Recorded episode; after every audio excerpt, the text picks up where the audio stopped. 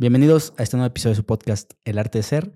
Hoy estamos en Ciudad de México con el buen invitado de Antonio Betancourt. ¿Cómo andas, hermano? Bien, contento, emocionado. Ya quería platicar contigo. Sí, güey, no mames, que esta interacción... De hecho, estuvimos ahí platicando sobre un clip que, que hicieron de los TikTok Awards. ¿Te acuerdas? Que, Sí, que hubo sí, sí. polémica y te puse que, güey, invítame. Te Simón, luego hazte un video polémico y, y te invitamos.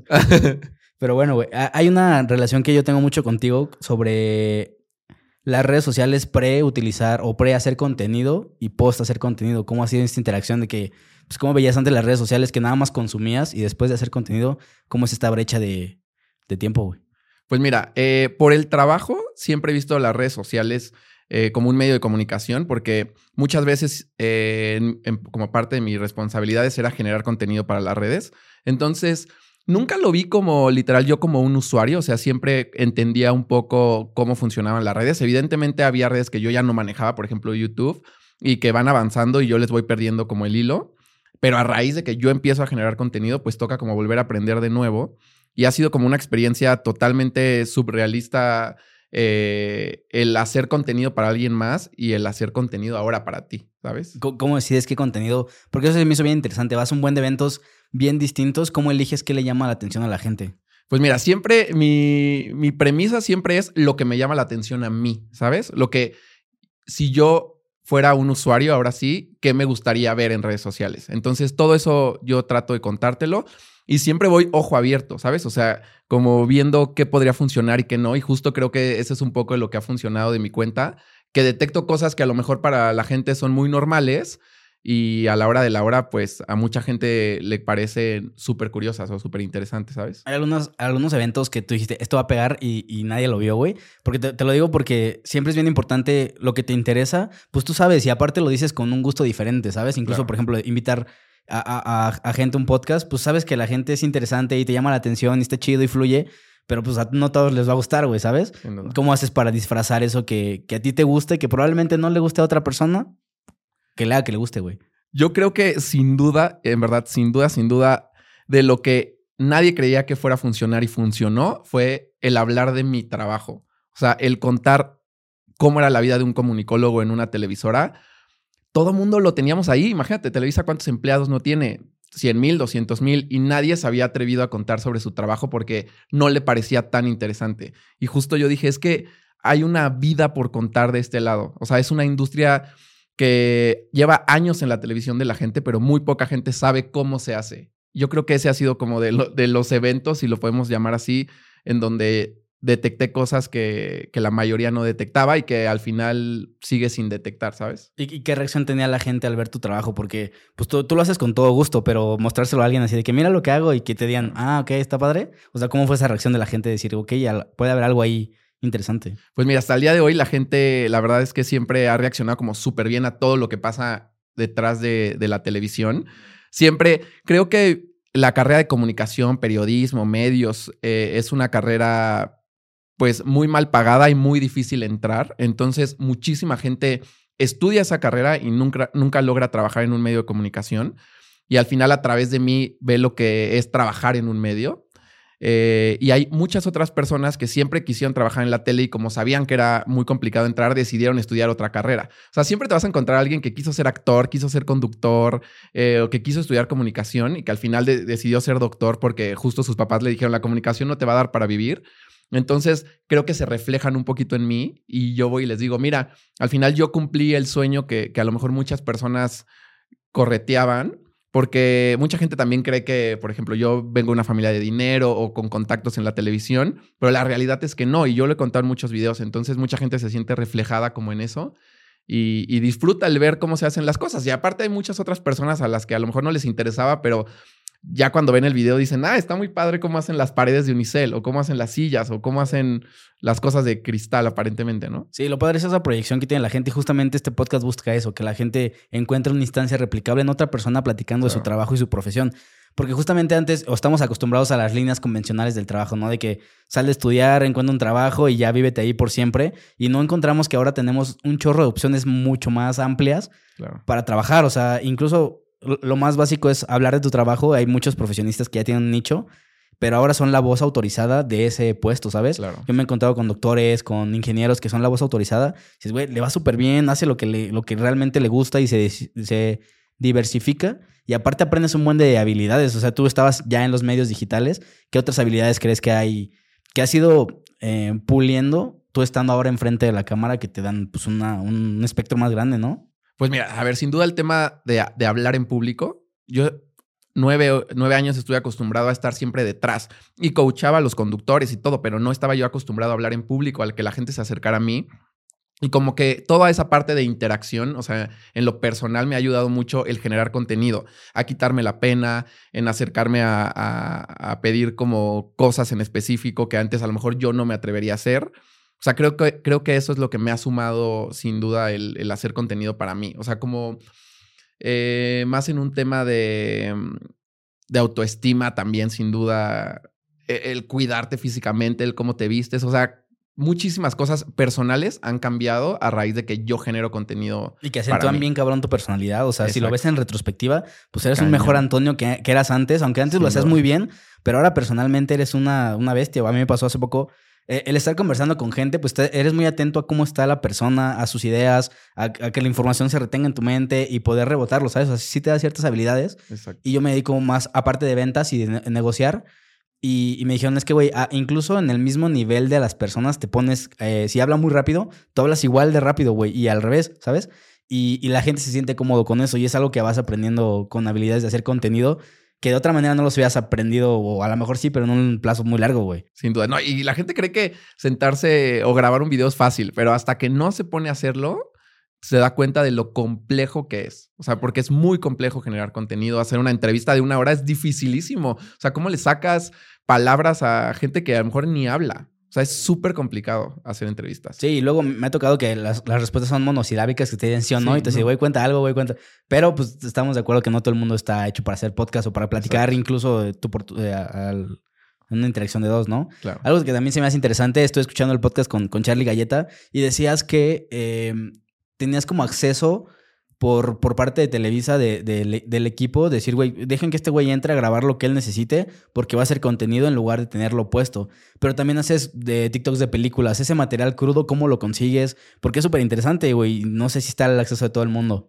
Pues mira, algo que, que no sabían, o que más bien nunca había dicho, y lo voy a decir apenas, empecé a generar contenido de películas porque en Televisa hubo un momento en el que se me prohibió de alguna manera hablar de Televisa. ¿Sabes? Entonces me dijeron, ya no puedes ge seguir generando contenido de la empresa. Primero te dieron permiso y después... Primero me dieron carta abierta, 100%, lo que tú quieras. Eh, hubo un problema ahí de, de, unos contenidos que yo hice y como que mis compañeros envidiosos se metieron. Yo me enojé y dije, ya no voy a hacer esos contenidos. Y me dijeron, si no haces esos contenidos, ya no te damos permiso de hacer los tuyos. Y dije, ok, no me den permiso. Y fue cuando dije, es el momento de decidir si la cuenta muere o de qué más voy a hablar. Y empecé a hablar justo de detrás de cámaras de películas. Y hoy en día, hoy en día muchas me las mandan las casas eh, productoras, o sea, Universal, Warner, eh, Sony, o hay otras que encuentro en internet y justo como a raíz de todo el conocimiento que yo tengo en producción, pues ya voy sacando como datos interesantes de esta cámara sirve para esto, estos micrófonos, o vean cómo usaron la pantalla verde, etcétera. Eso parece muy interesante porque esa información, sí. digo, lo que buscas está al, al, alcance de todo el mundo, pero no, tú lo haces interesante a la hora de platicarlo, güey. ¿Cómo tú ves la información y qué haces? ¿Qué, qué, ¿Cómo destacas lo, lo que a la gente le puede interesar? Pues mira, porque Ay, tú estás acostumbrado a, a, o sea, para ti es tu normal, güey. O sea, ahorita llegamos, estamos montando micrófonos y es lo normal para, para ambos, pero alguien que no está en contacto con esto se va a sorprender de que, wow, ¿qué onda con esto? Y, y, romper esa brecha de lo que ya conoces a lo que la gente no conoce y hacerlo interesante, eso es, eso es magia, güey. Justo, o sea, todavía eh, sigo tratando de detectar porque hay muchas cosas que yo digo, esto va a funcionar muchísimo y, y es súper interesante el ver cómo sacaron un rayo, por ejemplo, y a la gente le da igual, es como de, ah, ok, pero hay otras cosas que que me siguen sorprendiendo cómo a la gente le llama la atención. Hoy en día ya voy viendo cómo funcionan las reproducciones y las compartidas y los comentarios. Y digo, a la gente siempre me estuvo pidiendo cómo se hacían los animales, ¿sabes? Por ejemplo. Y ya cuando encuentro un video de animales, pues de eso hablo. Pero hay otras cosas que sigo pensando en, si esto me llama la atención a mí, puede ser que a la gente le llame la atención. Una cosa que también me desespera mucho es que, por ejemplo, yo hablo de la pantalla verde, como, ay, en tal película no fueron al espacio, usaron la pantalla verde. Y los comentarios de, pues obvio, no iban a ir al espacio. Y yo, y yo justo dije como, güey, al final mis videos se los estoy contando pues a la gente que no está especializada en la industria. O sea, porque yo no estoy dando una maestría, ni les estoy hablando a, a gente que ya tiene años trabajando en la tele. O sea, le estoy hablando a más de casa, a chavitos. Tú eres un experto y pues felicidades, bienvenido, pero pues deja que la gente que, que, a lo mejor no está tan metida como en esta industria, porque hay gente que realmente se sorprende, o sea, dicen, no inventes, ¿a poco así fue como lograron hacer ese efecto? ¿Sabes? Y hay otra gente que va y solo comenta de, ay, no, yo sí creí que le habían cortado la mano, ¿sabes? Es como... Sí, pero es que te metes tú, o sea, yo, yo voy como a esa parte interna tuya porque te vuelves tan técnico que para ti es normal y lo platicas y dices, ay, güey, sí, es obvio, pero para mucha gente no. Cuando, claro. cuando has batallado con esta disonancia entre pues sobre todo comentarios de gente que se cree experta en todo y que realmente no sabemos si si, lo son, pero comentan con cierta autoridad. Y te lo pregunto porque me ha pasado actualmente en, en TikTok sobre todo, que comentan un chingo de cosas y, y, casi siempre son a los invitados, ¿no? O sea, porque pues tú cortas los clips eh, haciendo alusión a cosas interesantes del invitado, entonces le tiran hate y es como, madres, o sea, ¿cómo, cómo distinguimos en esto si es a la persona a quien están atacando? ¿Cómo, cómo, ¿Tú cómo mides este ¿O cómo lo clasificas el, el, hate y lo que sí retomas para ti? Es que es súper irreal como, o sea, la gente habla con una seguridad, o sea, incluso cosas de mi vida que dices no son verdad y la gente las asegura como si, ¿sabes? Y yo digo, es que, o sea, ¿qué te, cómo, cómo, con qué certeza lo, lo estás diciendo? Y mira, o sea, si yo estoy 100% seguro de lo que digo, en ocasiones les respondo, pero me dijeron una cosa muy cierta me dijeron, si tú empiezas a responderle al hate y no a los comentarios buena onda de la gente, la gente se va a dar cuenta que solo respondes al hate, entonces solo te va a comentar eso, porque lo que quiere es tu atención. Y lo que hoy en día trato de no hacer es contestarle al hate y centrarme como en los comentarios como buena onda. Tengo un equipo de gente que me ayuda a contestar comentarios o a subir los videos, etcétera, y ellos tienen como justo esa indicación, solo contestarle como a comentarios buena onda. Hay, hay veces que sí me agarran como en mis cinco minutos, y si voy y les contesto, como de, estás equivocado, o sea, eso no se hace así. Y evidentemente al trabajar en una empresa como Televisa, siempre la quieren compartir, eh, comparar perdón, con Hollywood.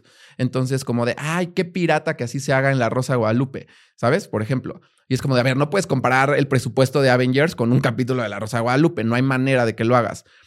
Y deberíamos de sentirnos realmente orgullosos del nivel de producción que existe en México. No, no estoy hablando nada más de Televisa, sino de todas las casas productoras, de Televisión Azteca, de Grupo Imagen, por ejemplo. Si tú ves la televisión de Latinoamérica o de otros países, en verdad hasta de Europa, te das cuenta que México tiene un gran nivel de producción y, y la gente no lo valora y nada más va y lo critica. Si no, y eso si no sabes de producción, coraje. ¿cómo te puedes dar cuenta? Es o sea, correcto. ¿cómo, ¿Cómo te puedes dar cuenta si yo estoy viendo un programa de otros lados que la calidad no es tan buena? O sea, ¿en qué lo puedo ver? A ver, simplemente en la escenografía. O sea, la escenografía es uno de los puntos más caros de, de una producción.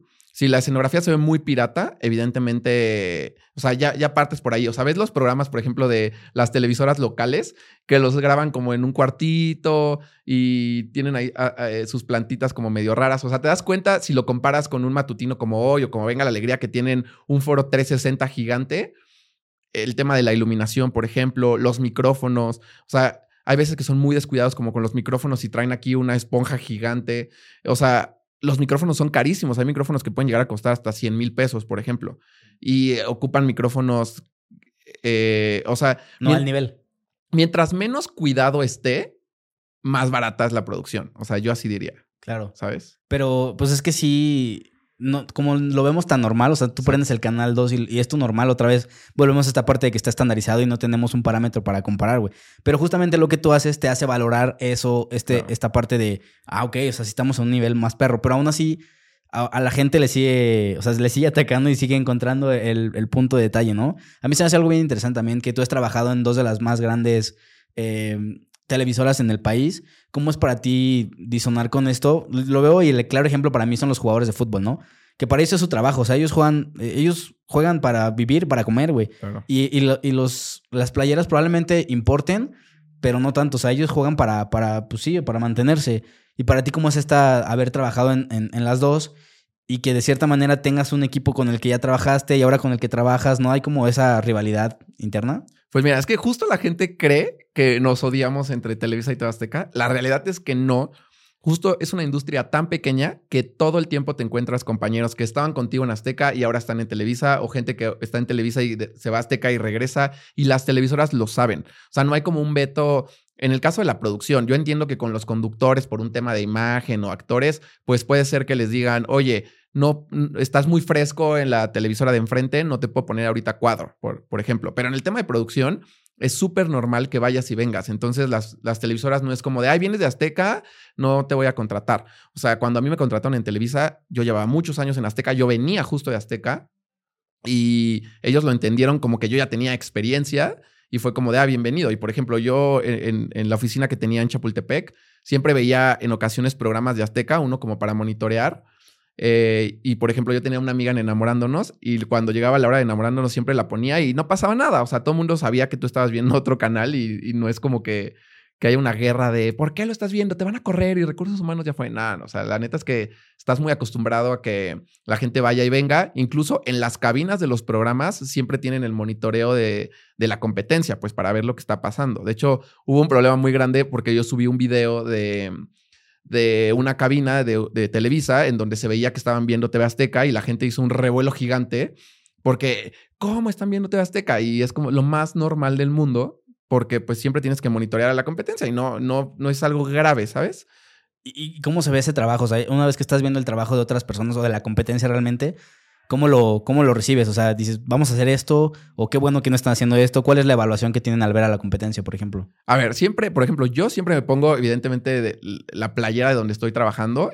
Y ahora que estoy en tele, o sea, el tiempo que estuve en Televisa, pues siempre digo como de, ay, qué bueno que nosotros traemos este evento. Por ejemplo, en el Mundial, yo justo hablaba con un amigo que trabaja en, Azteca y le digo, es que es irreal el poder que tiene Televisa como en, este, en estos temas de deportes. O sea, en la inauguración del Mundial tenías una cámara de Televisa en la cancha, ¿sabes? Cuando Azteca tenía su setcito hasta arriba del estadio. O sea, yo decía, güey, qué padre, qué chingón que, que la empresa en donde estoy esté haciendo ese tipo de cosas. O sea, y tenga ese nivel de producción, porque imagínate eh, o, sea, ¿cómo conseguiste ese permiso para tener una cámara y un reportero en vivo en la cancha en el momento de la inauguración del Mundial, ¿sabes? O sea, digo, es que es irreal que yo trabajo en esa empresa, en la, la que está haciendo eso. Y la competencia no. Ya, y sientes ese sentido de pertenencia y aparte, ¿cómo te, ¿cómo te has acoplado tú con ese tipo de personalidades que tú, pues eres un buen productor, lo haces bastante bien, pero ves esos niveles estratosféricos ¿qué haces con ellos? ¿No hay como un duelo de egos entre ellos? ¿Te enseñan también a... y te llevan de la mano? ¿O sí es muy, son muy inaccesibles? No, no, inaccesibles no. Al final son compañeros de trabajo, siempre. Pero que te lleven de la mano y que te enseñen, la realidad es que tampoco. Y uno entiende eh, quiénes son y entiende el nivel de, persona con la que estás hablando. Los respetas y, y, yo soy de las personas que no les da miedo como acercarse a platicar con ellos ni nada. Pero a ver, nunca les diría, ay, este, vamos a hacer algo juntos tú y yo, porque van a decir, a ver, no hay manera, o sea, no me puedo acercar con un productor que ha hecho miles de novelas a decirle que hagamos un podcast juntos porque va a decir, güey, no, no hay manera de que produzcamos. A lo mejor yo lo puedo invitar a hacerle una entrevista y eso sin problema, porque muchos me ubican justo por eh, los contenidos que yo hago, pero siempre hay como un tema de respeto, ¿sabes? ¿Y se ha acercado alguno contigo que te sorprendió de que, oye, veo tus contenidos qué chingón, y alguna vez, o sea, no se proyectan en ti por la juventud que tienes? Sí, 100%. O sea, sí, sí me ha pasado. Eh, un productor de una novela justo fue el que me dijo como de, oye, quiero que tú me ayudes a hacer como los resúmenes de mis novelas. Y yo le dije, es que para empezar yo no veo novelas y yo no hablo de resúmenes de novelas. Y me dijo, es que neta, eh, si yo hubiera tenido, cuando yo empezaba la carrera, hubiera tenido lo que tú tienes, hoy yo sería una persona totalmente distinta y seguro mucho más grande. Me dijo, eh, eh, ayúdame a hacer esos resúmenes. Pero un productor así súper top, súper grande. O sea, si fuera un jugador de fútbol en México. No, no, es de los del top 3 de productores en Televisa. Wow. Pero jugador de fútbol, uno que te venga a la mente. Y yo no, no soy tanto de fútbol, pero yo diría el chicharito. juega en México. Pero está chingón. Pero, ¿y, qué sentiste, güey? O sea, ¿qué, ¿cuál fue tu sentimiento de que te la crees, no te la crees? Porque pues, es alguien que tú tienes como referencia y está hablando bien de tu trabajo, que es lo que chingón, es lo que te gusta hacer y se refleja que estás haciéndolo bien, güey. ¿Qué pues se siente, güey? A ver, siempre, no sé si a, ti te pasa que, crees que, que no estás creciendo, que estás medio estancado y que este tipo de personas lleguen y te, y te hablen bien de tu trabajo, siempre siempre te motiva a seguir adelante. Entonces, lo que pasa cada que alguien se acerca y me echa flores es motivarme para, para seguir generando contenido, porque al final tú grabas algo y ves que a lo mejor no le va tan bien y dices, no, pues a la gente no le gusta mi video y te encuentras alguien en la calle en la que dice, oye, vi tu video que hiciste de tal. Y dices, güey, si lo está viendo alguien, ¿sabes? Y, te motiva que, que hablen bien de tu trabajo. Ya, e, eso es bien importante, esos momentitos como de, de paz porque siento que hay, muchos conceptos de la vida que son como el, el, Apple Watch, que hay como unos, unos anillos que se cumplen. Siento que la motivación es justamente uno que va en sentido contrario, o sea, que se va vaciando, ¿sabes? Y un comentario de una persona te lo llena completo. 100%. Pero tú estás a, la expectativa de lo que dice la gente. ¿Cómo crees que se pueda lograr esto cuando no tienes al ojo público? O sea, cuando tienes que retroalimentarte de algo que no, que es externo a ti, vaya. O sea, tú internamente, ¿cómo, cómo lo podrías satisfacer? O sea, siempre, por ejemplo, a ver, yo eh, mi trabajo lo puse apenas en el ojo público desde que empecé a generar contenido, pero pues siempre, siempre he tratado de escuchar lo que hablan mis compañeros de mí, por ejemplo, o, mis jefes. En ocasiones, obviamente no te dicen lo estás haciendo bien, pero te das cuenta cuando te dan como proyectos más importantes. Yo no sé cómo funciona en otras industrias. A lo mejor los doctores eh, cuando los dejan operar solos, no lo sé. En el caso de la industria de la comunicación, cuando ya te empiezan a dar proyectos grandes, proyectos solos y que, y que justo a lo mejor no se los dan a otros compañeros que tienen muchos más años trabajando que tú, pues es cuando dices, creo que estoy haciendo las cosas bien, ¿sabes? Ya, pero sí es como muy personal, ¿no? Tomar esas decisiones y, y pararte un poquito y ver hacia atrás lo que has logrado. Pero es que, güey, cuando vas como tren, es bien difícil pararte y hacer esa retroalimentación que prefieres que alguien más te lo diga externamente. Y cuando no te lo dicen, te viene a ver, al revés, güey. Te viene una depresión bien ojete, güey. Cañón. Ahorita que platicabas un poquito de la carrera, ¿qué tanto ves en la carrera como tal actualmente en, este, en esta época? que alguien pueda integrar a, llegar a un nivel como en el que tú estás. O sea, ¿qué tanto te da la carrera para poder llegar ahí? ¿O tienes que buscar tú por tus medios eh, cómo hacerle, güey? Porque hay, características de, de, gente que es como muy proactiva. Digo, es una palabra bien, bien sencilla, pero pero que busca siempre algo más, güey, algo más de lo que te dan. La carrera creo que te da como, como un, como si fueras a comprar un Lego, así que aquí está esto y te dan las piecitas y tú lo armas, ¿no? Claro. Pero eso no te garantiza el éxito, ni siquiera que te vaya a gustar. Tú sales de la carrera y dices, ¿ahora qué hago, güey? Tengo tantas herramientas que no sé ni qué hacer.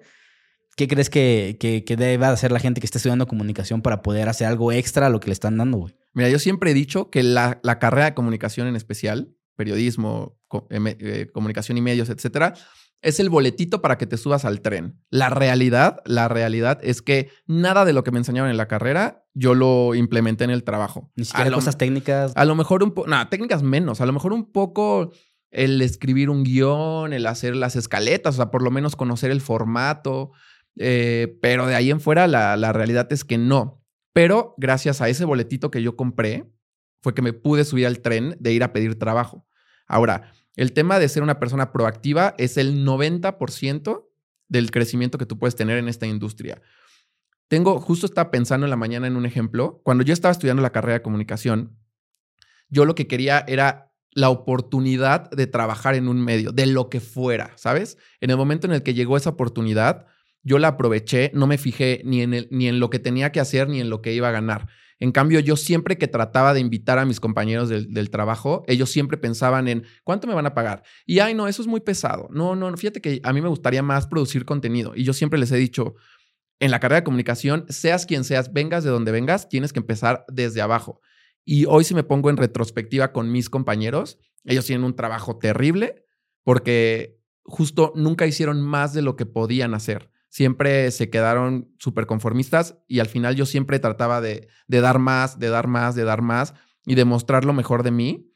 Y eso siempre me hizo crecer y, y que la gente, grandes productores, por ejemplo, confiaran en mi trabajo y me dieran la oportunidad de cambiarme a otro trabajo que me daba más currículum y así poco a poco ir creciendo y creciendo, pero siempre hasta el día de hoy, te lo puedo decir, el que yo haya empezado a hacer TikToks fue porque me acerqué a la oficina de mi jefe a dar más. O sea, le dije, esta red social está creciendo mucho, debemos de entrar a esa red social, cuando mi chamba era otra, ¿sabes? Siempre el crecimiento que yo he tenido creo que ha sido porque he tratado de dar más.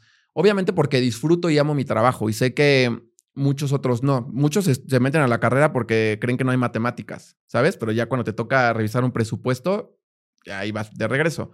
Pero creo que como yo amo lo que hago, siempre doy más y ese es el reflejo de, de, de donde estoy, la verdad. ¿Crees que sea algo, algo generacional? Platicaba hace, hace poco con una locutora de radio y el programa en el radio en Querétaro lleva 22 años, güey. Y, y, ella sigue desde el principio, ¿sabes? Pero dices, es que es tanto tiempo que tenemos que actualizarnos y hay gente que no está dispuesta a actualizarse. Pero ellos creo que son personas más grandes y creo que tenemos, como dice Franco Escamilla, somos almas viejas.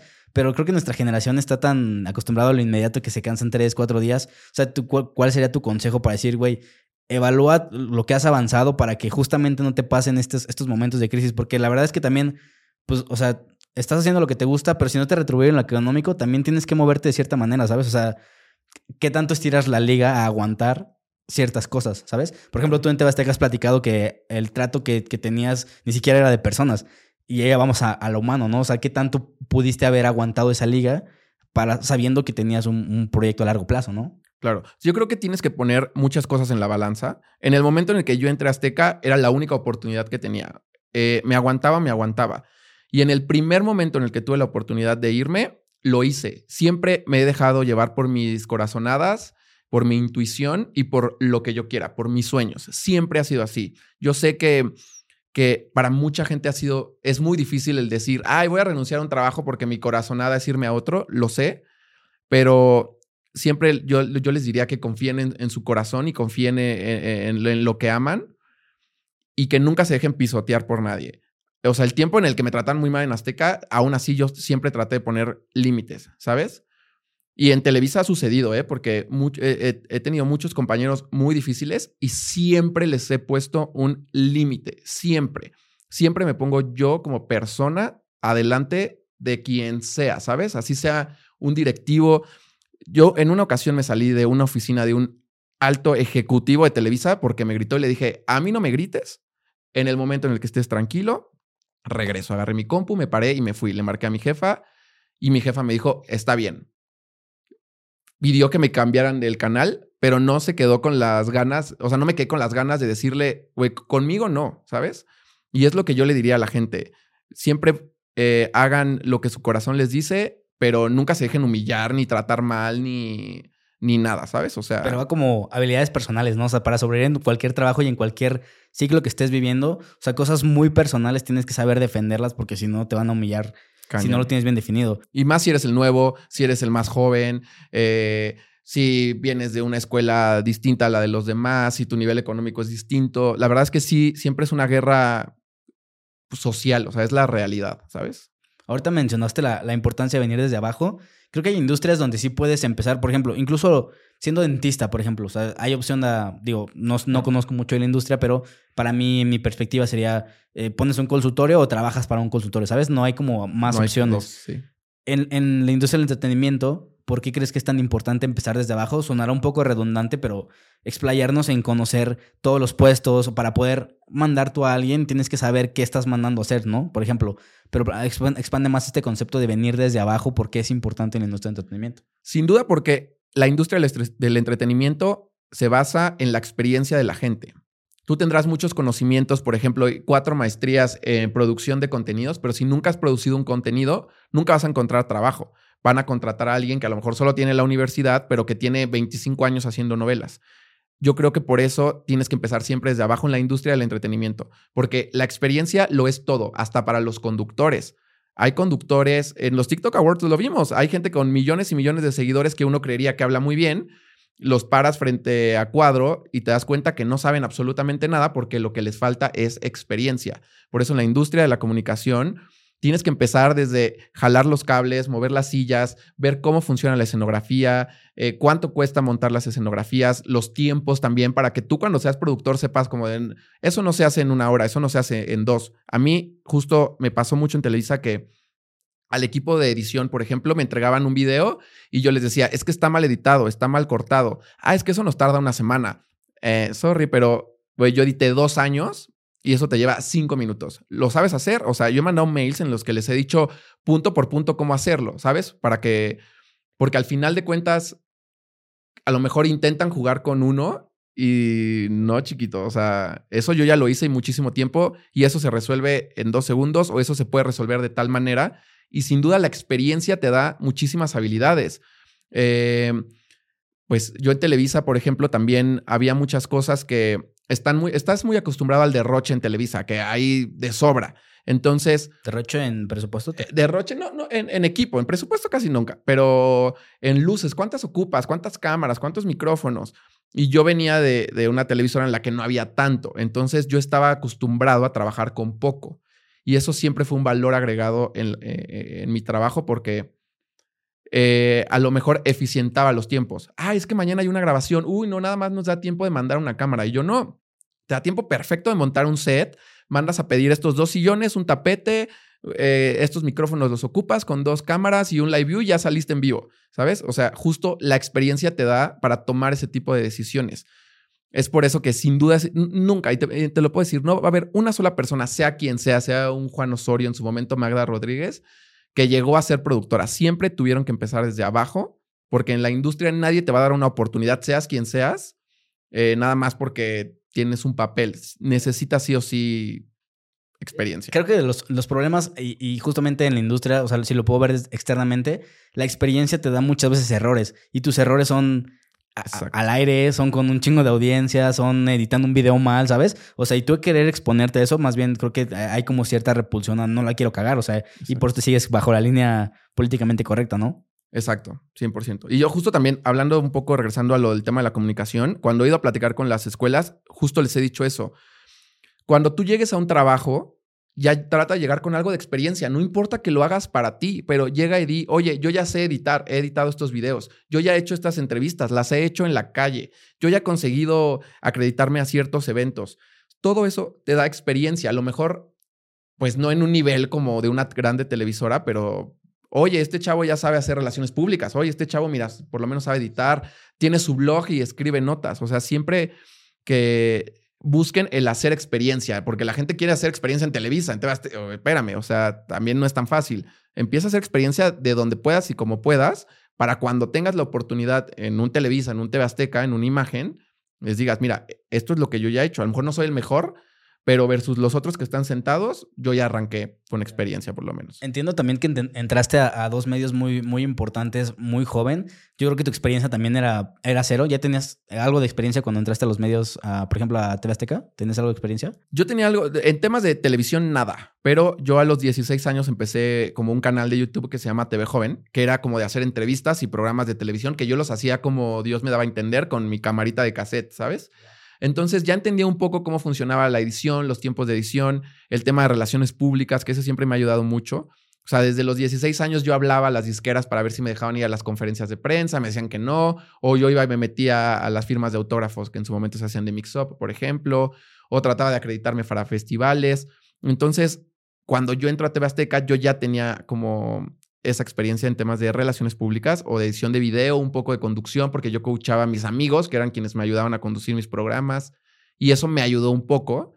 Y justo cuando yo aplico para TV Azteca, pues ya tenía un poquito de experiencia en algo. ¿Y, cuáles fueron de las, de las, de las experiencias que, recuerdes que más han catapultado tu carrera? O sea, que, que tú crees que vas por un buen camino y de repente topas algo que dices, güey, por ahí no era y te toca darle un giro completamente a tu experiencia pero eso es un valor en tu currículum enorme. ¿Cuál fue una de estas experiencias que, te marcaron profesionalmente?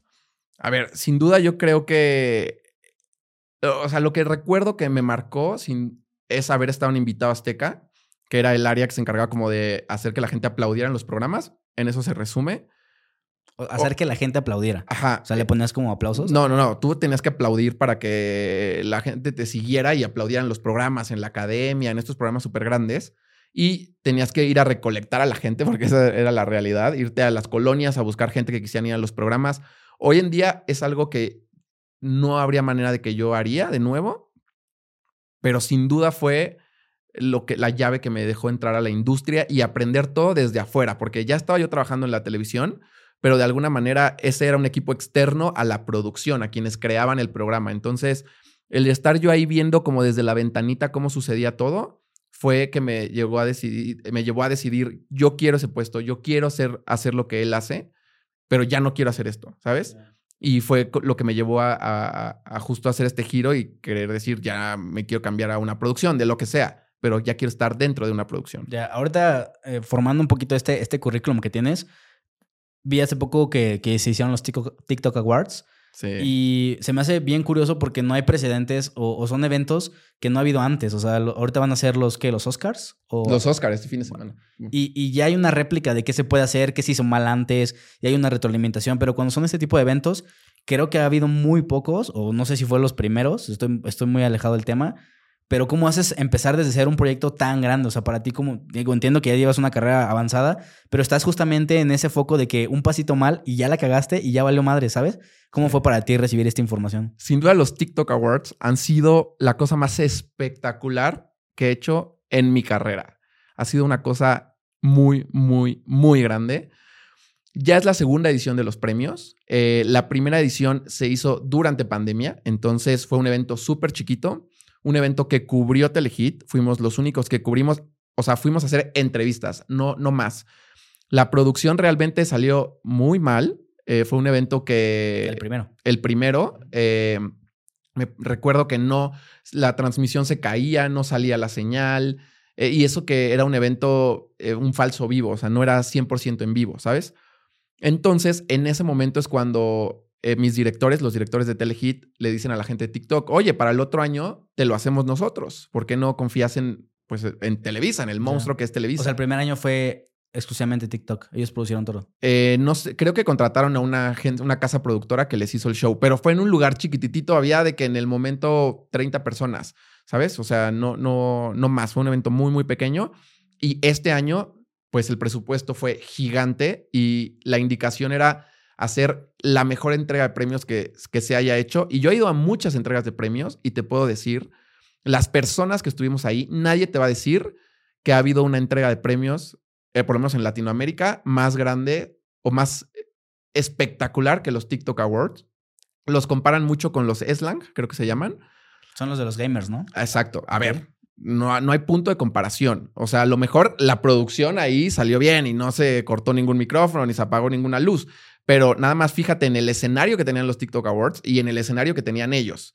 O sea, en temas de nivel de producción de costos, de los TikTok Awards costó cuatro veces más que el de ellos. La alfombra que tenían ellos con la alfombra que teníamos nosotros, nosotros teníamos literal de la entrada del estacionamiento a la entrada al, al foro donde se estaban grabando, en cada metro había una experiencia distinta. Había resbaladillas gigantes, había pantallas, túneles, pantallas en el piso, en el techo. Eh, ¿Sabes? Había hacia donde voltearas, había una experiencia que vivir para los creadores, cosa que en los slangs no, sucedieron.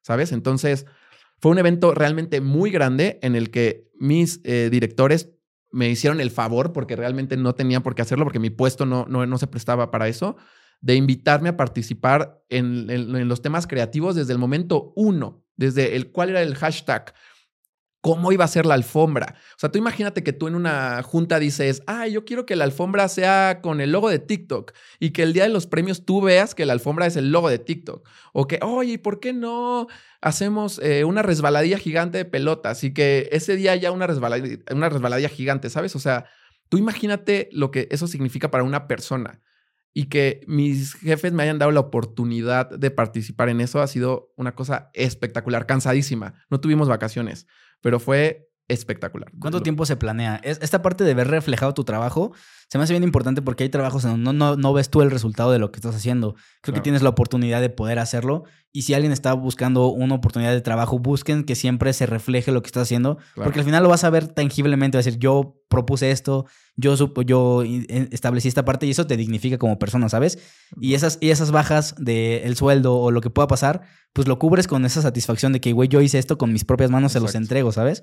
Pero cómo es la promoción, la, la planeación de este tipo de eventos, se lleva, cuánto tiempo se lleva en promedio, cómo es de que, ok, ya pasamos al punto de alfombras, ya pasamos a recibir invitados, cómo es ese, esa planeación. A ver, en el caso de los TikTok Awards, todo estaba sucediendo al mismo tiempo. Había un equipo, pues, relativamente pequeño para el nivel de, del evento, pero... ¿Pequeño eh, de cuántas personas?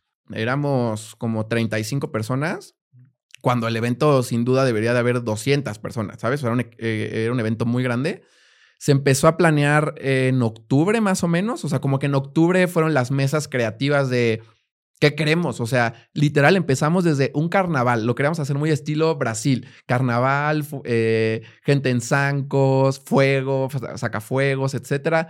Después, no, una onda muy de circo. Y así estábamos viendo como ideas, o sea, no teníamos absolutamente nada. Nos fuimos viendo ideas y al final, eh, pues en colaboración con la gente de TikTok, porque al final era un evento de ellos, entonces ellos nos iban marcando pautas de que sí y que no. Fue el resultado que, que hubo. Siempre peleamos por justo estos pasillos de experiencias, en donde con túneles con aros de luz, porque justo la, la, ventaja que yo tenía y yo estaba presente en todas las juntas y la ventaja que yo tenía es que yo como creador de contenido había ido a muchos eventos, entonces mis jefes me decían, ¿cómo que llegas a un evento y qué te dicen? Y yo, ah, pues no, llegas a un evento y te dan la acreditación y te dan la bienvenida y a lo mejor te dan un kit de bienvenida. Ah, perfecto, anota eso, queremos eso también. ¿Y, qué, qué, es lo que más te gusta de un evento? Y yo, no, que haya photo opportunities, o sea, que haya momentos en donde te puedes tomar fotos súper cool para que las compartas en tus redes sociales. Ay, perfecto. Entonces necesitamos túneles de luz. Ay, ¿y qué más?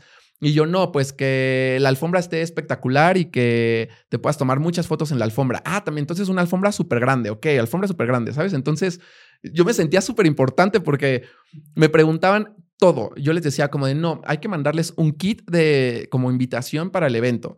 Y yo de repente les decía, oiga, no hemos contemplado la seguridad para la calle.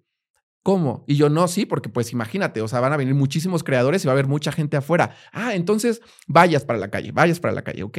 Y yo, oye, tampoco hemos contemplado estacionamientos, ¿qué va a pasar ahí? Ay, claro, ¿cómo? O sea, ¿los TikTokers tienen carro? Sí, sí tienen carro. Ah, ok, ¿cuántos estacionamientos? No, pues tantos, ¿sabes? O sea, era una cosa espectacular. La verdad es que, ¿a qué TikTokers invitamos? ¿Quiénes van a venir? Porque pues, a ver, yo era, eh, de toda la producción, yo era el más empapado en quiénes eran los TikTokers más importantes del momento. Entonces, en verdad que ha sido un proyecto espectacular en el que he trabajado. Es, como la cumbre de tu carrera, ¿no? O sea, llevas tanto formándote para eso y de distintas eh, aristas que llegas al momento y y es, perfecto cómo cuadra el, momento, ¿no? De ese tipo de eventos, ¿qué es lo que sale mal? O particularmente en los TikTok Awards de este año, ¿qué es lo que salió mal, que se había planeado o que se deja ahí como una ventanita? Porque siempre debe haber este proceso de retroalimentación de que ya terminamos, ahora qué vamos a mejorar, porque si te quedas estancado y no mides eh, esos parámetros de avance, te quedas ahí y, y incluso no perpetúas en, la, posteridad.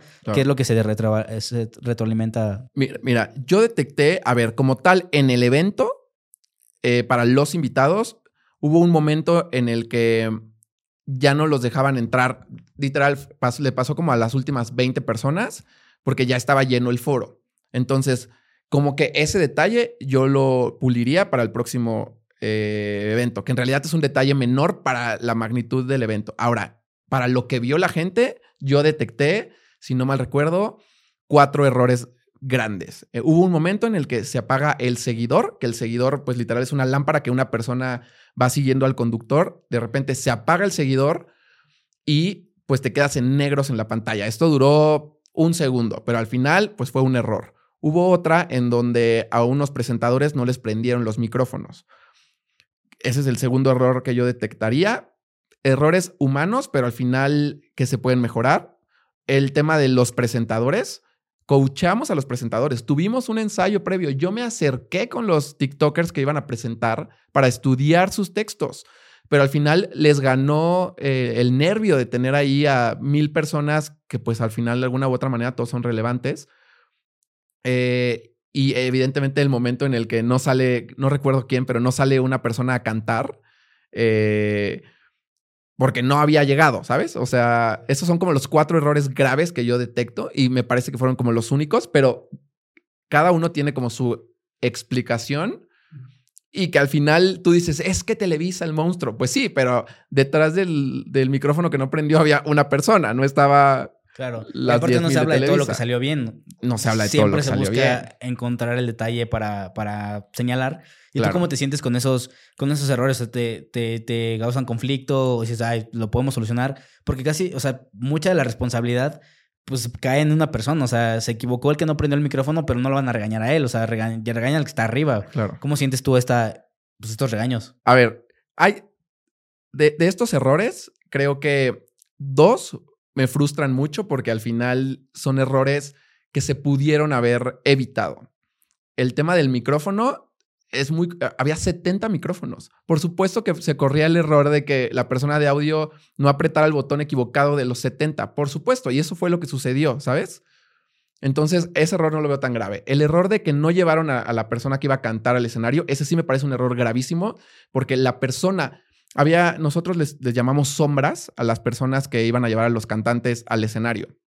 Había una persona asignada por cantante. Su única responsabilidad era tener al cantante en el escenario en el momento en el que tenía que estar. La única responsabilidad, no tenía otra cosa que hacer. Y no lo hizo. Eso me da mucha frustración porque deja quedar mal a un equipo muy grande por una persona que estaba comiendo moscas y no llevó a la persona eh, en el momento en el que tenía que cantar. Y bueno, eso se habló en, eh, en todo TikTok, por ejemplo. Y el tema que también me frustra es el tema de los conductores, de los presentadores, o sea, de los TikTokers que presentaron, porque yo me acerqué a coacharlos. Practicamos juntos. Yo les dije, no, eh, el, prompter solamente es, un, es una guía, ¿sabes? Ustedes apréndanse el mensaje, o sea, entiendan cuál es el mensaje que van a decir y díganlo tranquilos, disfruten el momento.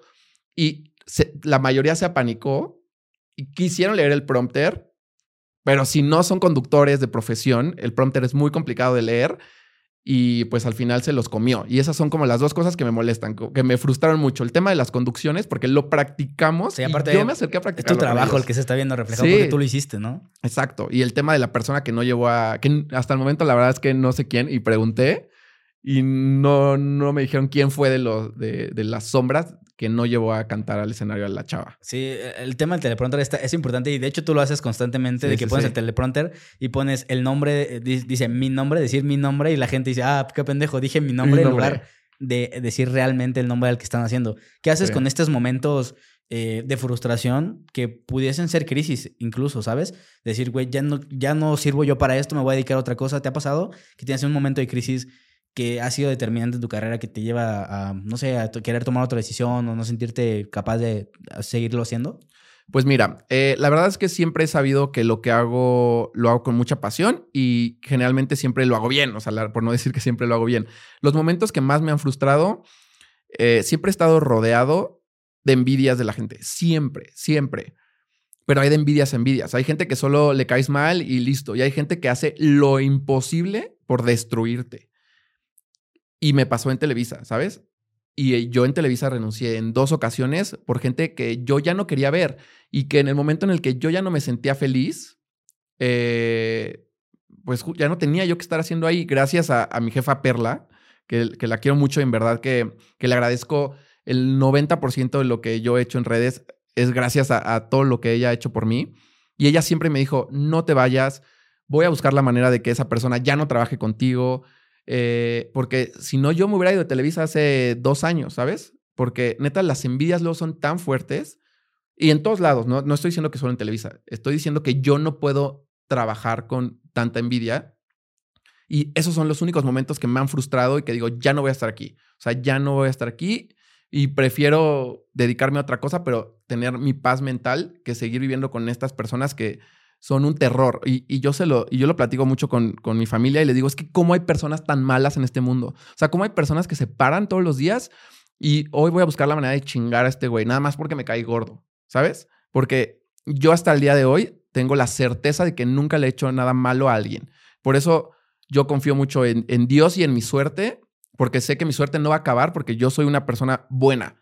Pero digo, güey, ¿cómo tú te paras todos los días con actitud de chingar a alguien? ¿Cómo? ¿Cómo te acuestas a dormir? ¿Cómo, cómo rezas? ¿Sabes? O sea, güey, ¿cómo besas a tu mamá con siendo una mierda de persona? Sí, y es que se manifiesta bien cañón y eventualmente les va a regresar al revés, ¿no?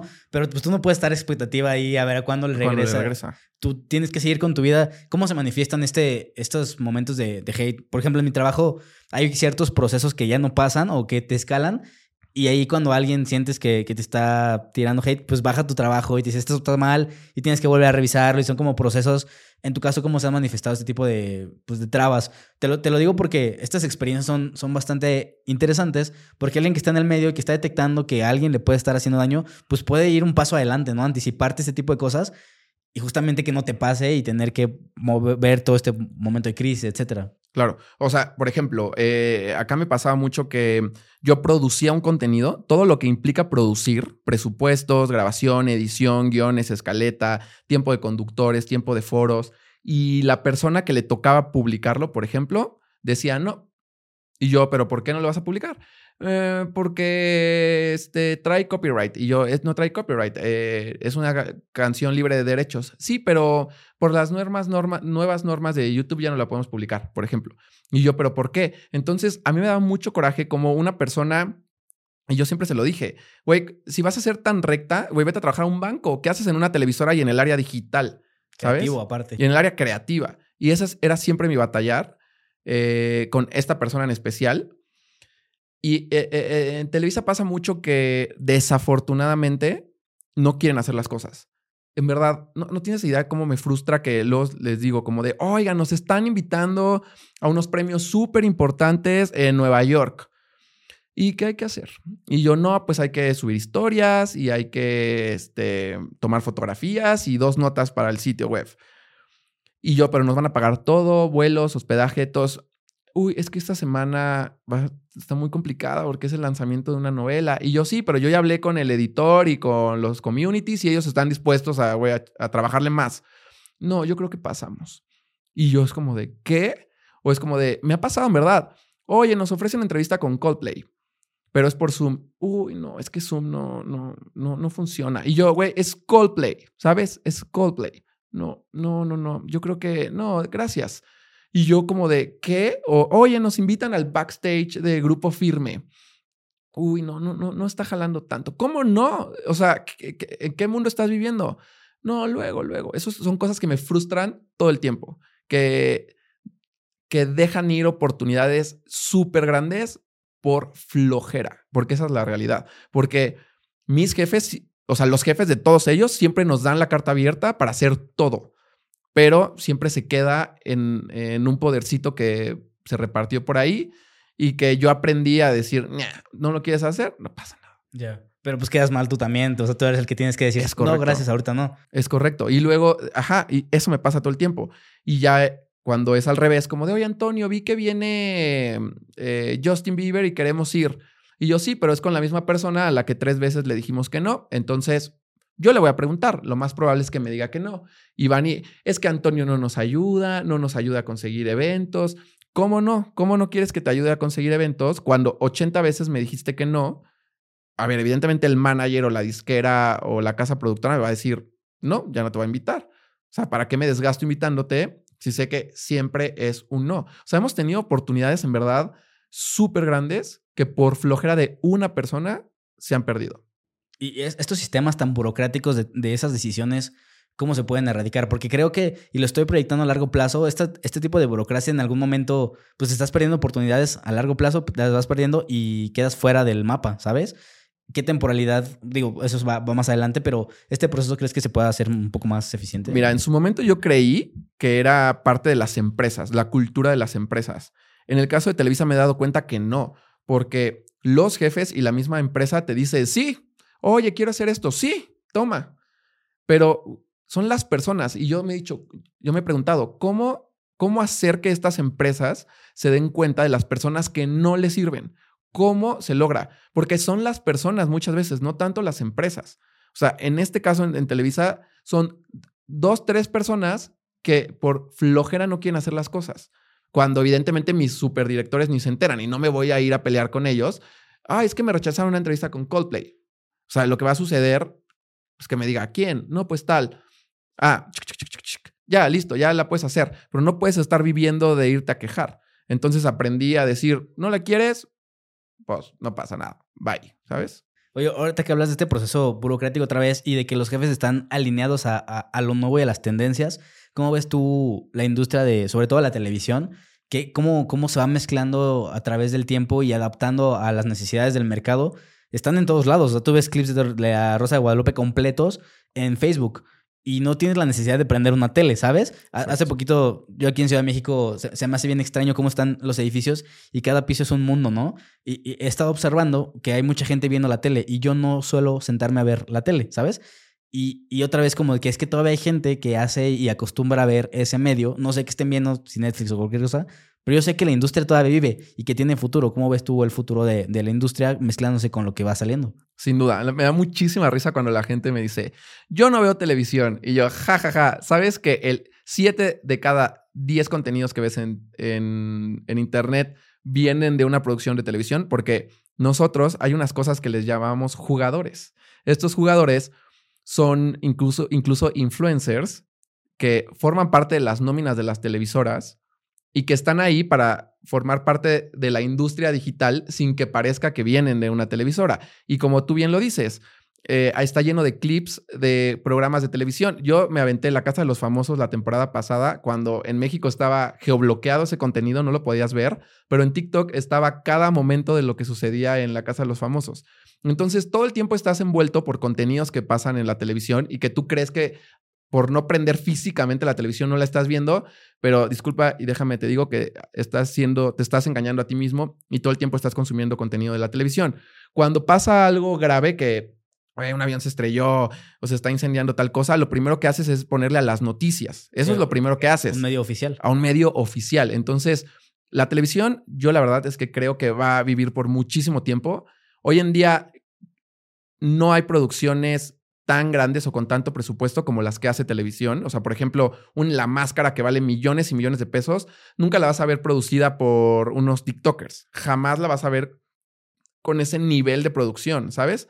Un Exatlón, un Survivor, este, un, un No y un Venga la Alegría. O sea, son producciones con tantísimo presupuesto, con tantos millones de presupuesto, que al final a la gente le gusta seguirlos viendo. Y la verdad es que yo sí soy una persona que sigue consumiendo televisión. Mi familia es una persona que sigue consumiendo televisión. Obviamente las generaciones jóvenes ya no tanto, pero imagínate, simplemente en México somos 125 millones de personas. Hay mercado, o sea, los ratings de la televisión, estás hablando de que son 4 o 5 millones de personas al día y por programa. Entonces, gente sí hay. Pero, pero, pero, por ejemplo, ahorita la cuestión de los gamers, justamente, que son un, nicho de todos los creadores de contenido, están produciendo ellos, o sea, hacen su, hacen su, contenido, tienen sus views y también están produciendo cosas y eventos. Por ejemplo, no, no has visto la Kings League. Ah, eh, es una liga deportiva que hicieron en España. Obviamente el presupuesto está elevadísimo porque está Gerard Piqué, está Ibai, o sea, el máximo referente de la industria pero ya se empiezan a hacer producciones independientes y empiezan a hacer eventos independientes. Entiendo que es uno entre un chingo, pero creo que la tendencia va hacia allá. Un, mismo creador de una industria se apodera de toda la industria y empieza a hacer sus propias producciones de muy alto nivel. Yo he visto los juegos y la producción está increíble. Incluso el nivel de rating está por arriba de la Liga de Inglaterra y de España. Sí, sí. Entonces vas, pues va una tendencia también hacia que o puede morir en algún momento o adaptarse. Más que nada, yo creo que no, no, no creo que el medio muera, pero la cuestión de adaptarse es, indispensable y, que haya gente estratégicamente como tú que, que haga esa conexión, se me hace fenomenal. Sin duda. Pues mira, la magia tiene una cosa muy interesante y no me vas a dejar mentir. Voy a ver si lo logro explicar.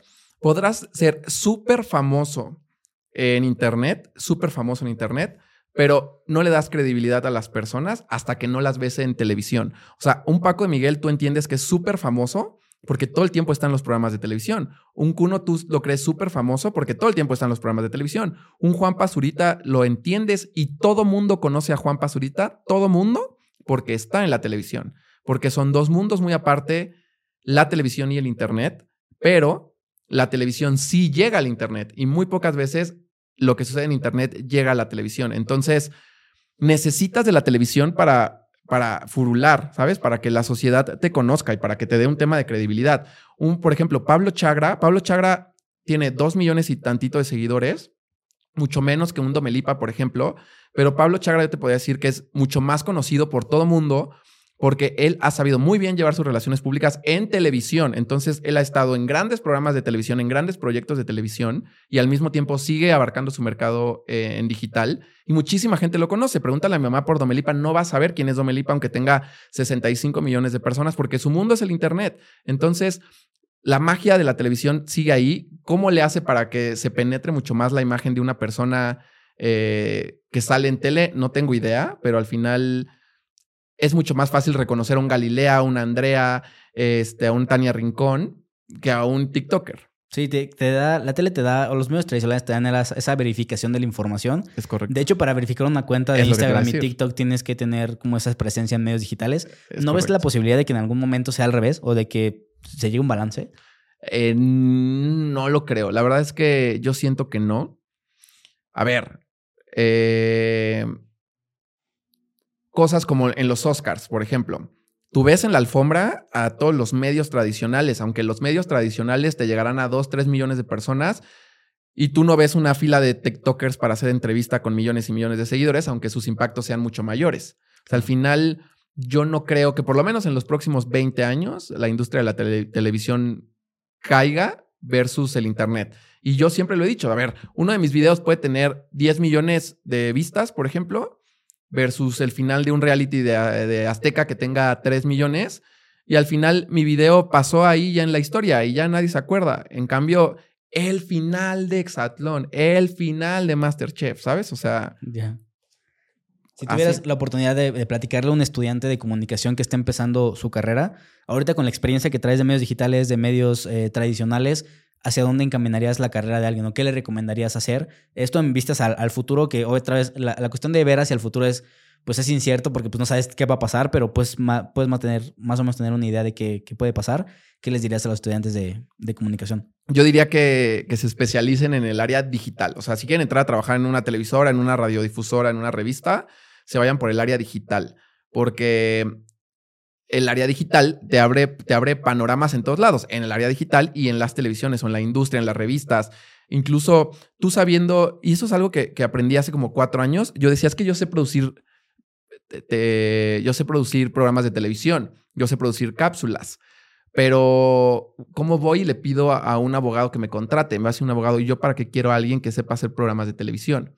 En cambio, la experiencia o en el momento en el que yo decido irme a la par en el tema digital, yo dije, cualquier cosa que llegue a pasar, puedo ir con un abogado y decirle, yo te manejo tus contenidos digitales, yo te puedo hacer tu sitio web, yo puedo llevar, crearte tus, eh, tus contenidos para TikTok, para YouTube, ¿sabes? A un doctor, a un abogado, a un arquitecto. O sea, ese es el, el, consejo que yo les daría, que al final, si quieren trabajar en la industria, que es muy complicado entrar, se vayan un poco más hacia hacia toda la parte que vaya encaminada con digital y televisión. Ya. ¿Y alguna otra estrategia para monetizar y vivir de, este arte? Entendiendo otra vez que estás en un proceso, en una empresa, estás aprendiendo y que tú realmente lo que estás ganando de ahí es la experiencia. ¿Qué otras opciones podrías considerar, aparte de llevar las redes de alguien que es, es uno de los escalones importantes, pero imagínate tú que no tienes la posibilidad, o no tienes la creatividad para poder hacer los posts, generar los copies, digo, ahorita con inteligencia artificial se puede hacer exactamente igual, pero ¿qué, qué otra área se puede tomar para ser un estudiante que estás empezando y que lo único que ganas es experiencia? Pues a ver, si no tienes creatividad para hacer copies y eso, yo diría, ¿por qué estudiaste comunicación, sabes? Cierto, buen punto. Pero eh, justo aprendí que traten de siempre, a ver, por ejemplo, un sueldo en la televisión de un asistente, 18 mil pesos, por ejemplo, más o menos, menos impuestos, ¿no? 18 mil pesos, 16 mil. En cambio, tú puedes estar en tu casa llevando las redes de dos personas y les cobras 10 mil a cada persona, va a ser mucho menos del, tiempo que estés eh, trabajando en una oficina en la televisión y te vas a estar llevando un poquito más y puedes tener la oportunidad de llevar tres, cuatro cuentas al mismo tiempo, por ejemplo, ¿sabes? Ya. Yo diría que, o sea, y los trabajos de la televisión, o sea, si ya tienes un trabajo formal en la televisión, en la industria, eh, pues trates de llevarlo a la par manejando redes sociales o tus propias redes sociales. Facebook paga muchísimo y paga súper bien. Yo tengo una amiga que, que es brutalmente inteligente, que deberías de entrevistarla. imagínate la cantidad de anécdotas que ella tiene. Ella es reportera de cine, conductora de cine de Milenio. Se llama Violeta Moreno y ha entrevistado a quien te imaginas de la industria. Leonardo DiCaprio, eh, se acaba de ir eh, a Alemania a entrevistar al elenco de una película. Entonces, ella lo que hace es que genera su propio contenido para sus redes sociales le va bien en redes sociales y pues tiene su chamba, evidentemente porque lo puede llevar a la par. Yo entiendo que hay industrias pues con más confidencialidad donde no se puede, pero al final puedes ir haciendo contenido en redes sociales. O sea, lo de hoy es hacer contenido en redes sociales y en verdad que es un muy buen negocio.